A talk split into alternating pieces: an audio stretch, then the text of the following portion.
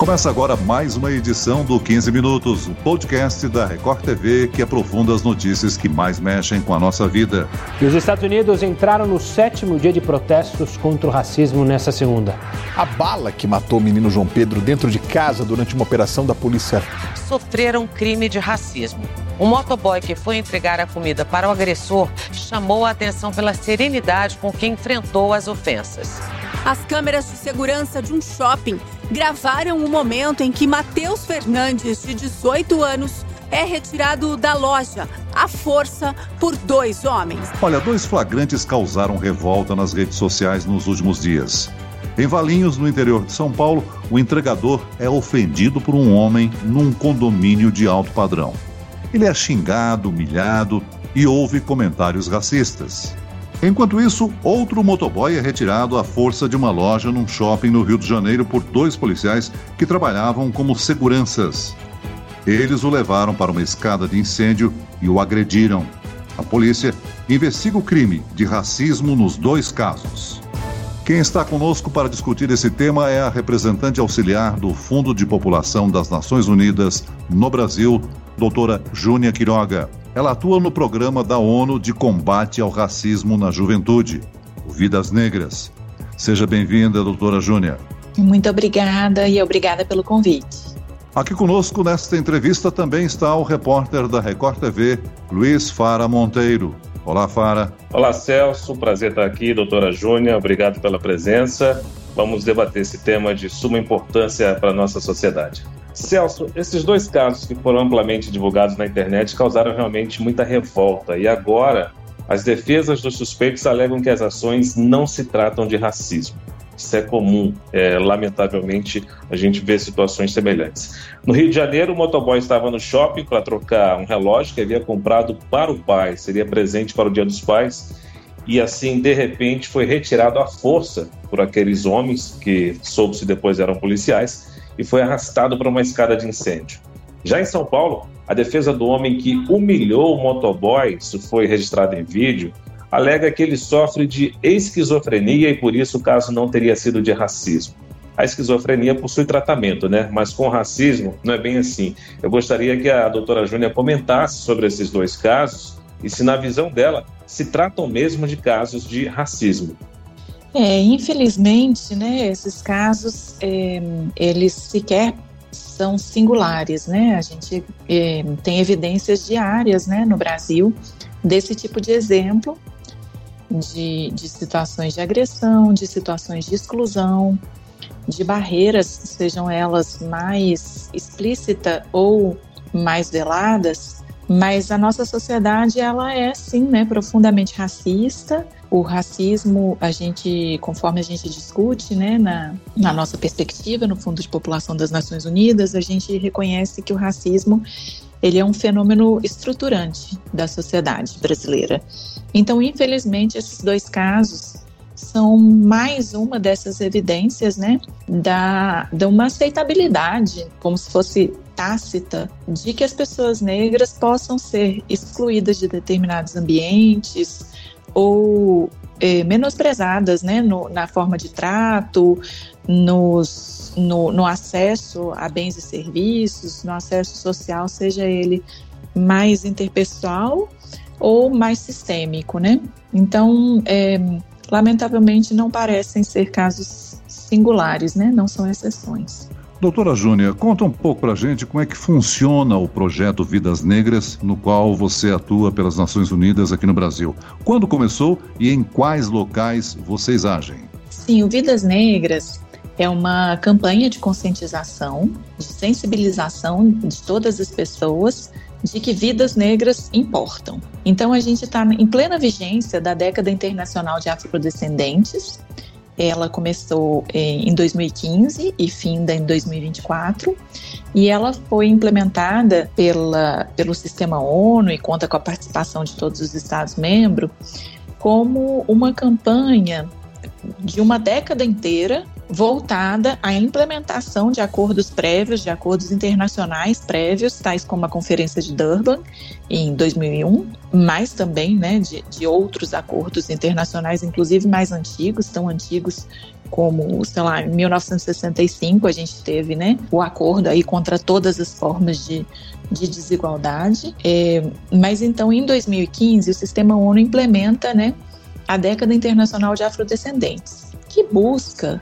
implementar e acelerar, junto à sociedade, aos gestores públicos, ao sistema de justiça, setor privado, movimentos sociais, é, visibilizar o problema da violência contra, contra a juventude negra, contra pessoas negras, visibilizar o conjunto de exclusões que pessoas negras sofrem internacionalmente, né? Lamentavelmente, esse é um fenômeno internacional, a década é uma década internacional, é, incluído no conjunto de ações encontra-se a campanha Vidas Negras. Né? Então, nacionalmente, a gente, desde novembro de 2017, né, como mês da consciência negra, nós lançamos a Vidas Negras, que é, tenta chamar atenção e sensibilizar para os impactos do racismo na restrição da cidadania, né, num bloqueio de cidadania ou numa cidadania inferior, né, um difícil acesso das pessoas negras, sobretudo, mas não somente, das pessoas jovens.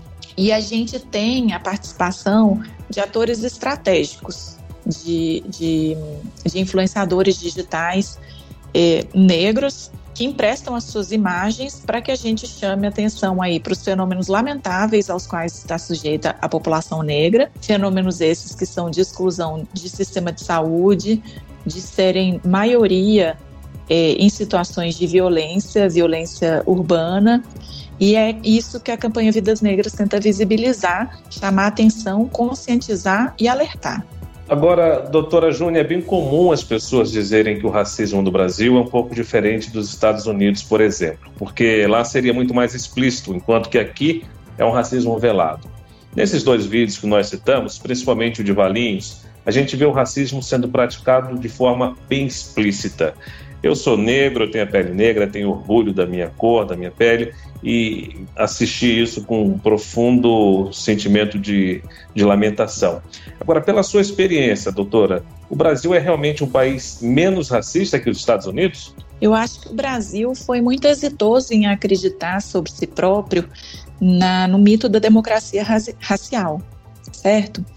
Então, é, nós temos sim, né, culturalmente, um, um, uma sociedade que é diferente da, da sociedade americana, assim como de qualquer outra sociedade, né, de qualquer outro país. Então, temos tendências é, culturais de talvez uma maior sociabilidade. A forma como o racismo normalmente se coloca, se pudessem ser comparáveis, né, é, é, o, que, o que talvez pareça uma tolice, a gente não pode de fato falar o que, que um é mais ou menos cruel, ou mais ou menos violento. É, então, sim, somos sociedades diferentes, tivemos processos de, de, de configuração étnico-racial diferentes, mas somos duas sociedades racistas.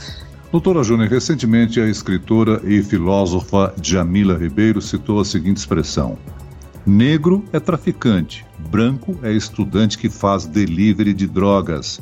Isso ao falar sobre o consumo de entorpecentes e a penalização de suspeitos. Foi uma crítica ao discurso de autoridades, aos dois pesos e duas medidas e até a forma como os fatos são divulgados.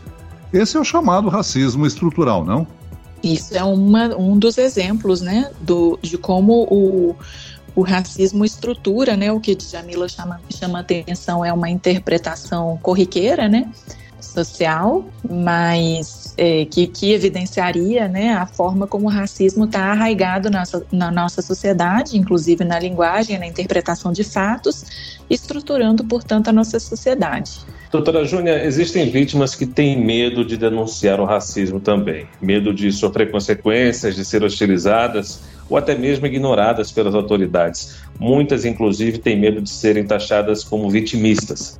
Além de políticas públicas antirracistas, doutor, é muito importante também o papel das famílias na educação das crianças, né? Para que, além de reconhecer privilégios, elas possam identificar situações de racismo e, consequentemente, combatê-las desde pequenas. Como é que esse assunto deve ser introduzido em casa, na família, doutora? Perfeito, isso que você falou é perfeito, porque é, quando a gente diz que, que o racismo, né, o combate intransigente ao racismo, né, a tolerância zero deve ser praticada por todos, a gente está falando todos, todas as instituições, e a família é uma instituição que configura e que fundamenta até a nossa sociedade. Então, em todas as famílias, o adequado é cuidar do zelo e da defesa dos direitos humanos para todas as pessoas. Então, uma discussão e um diálogo aberto sobre isso no âmbito das famílias, na perspectiva da defesa do direito de todas as pessoas, é essencial.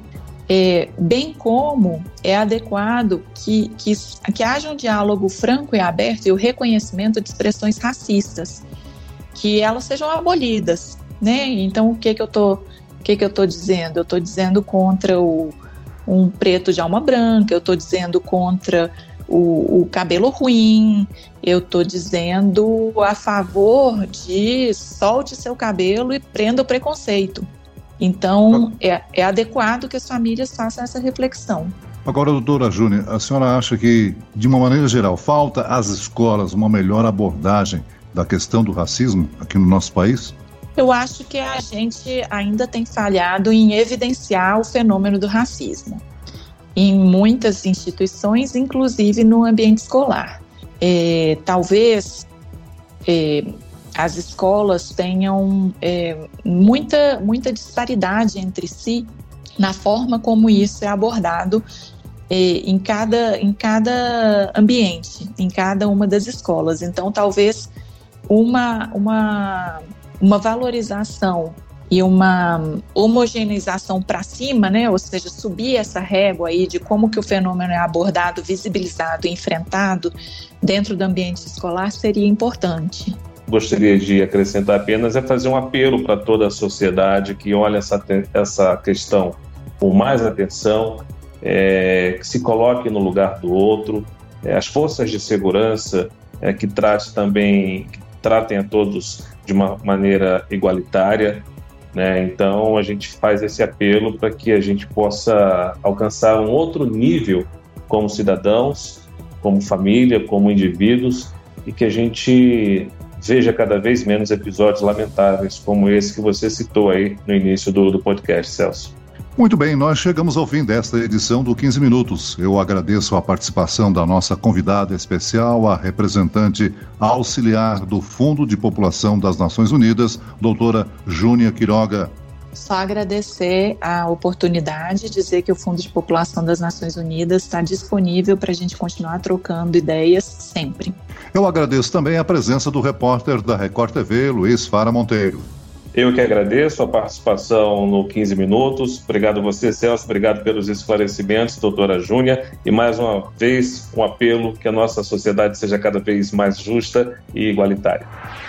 Esse podcast contou com a produção de Homero Augusto e dos estagiários Andresa Tornelli e David Bezerra. A sonoplastia é de Pedro Angeli. E eu, Celso Freitas, te aguardo no próximo episódio. Até lá!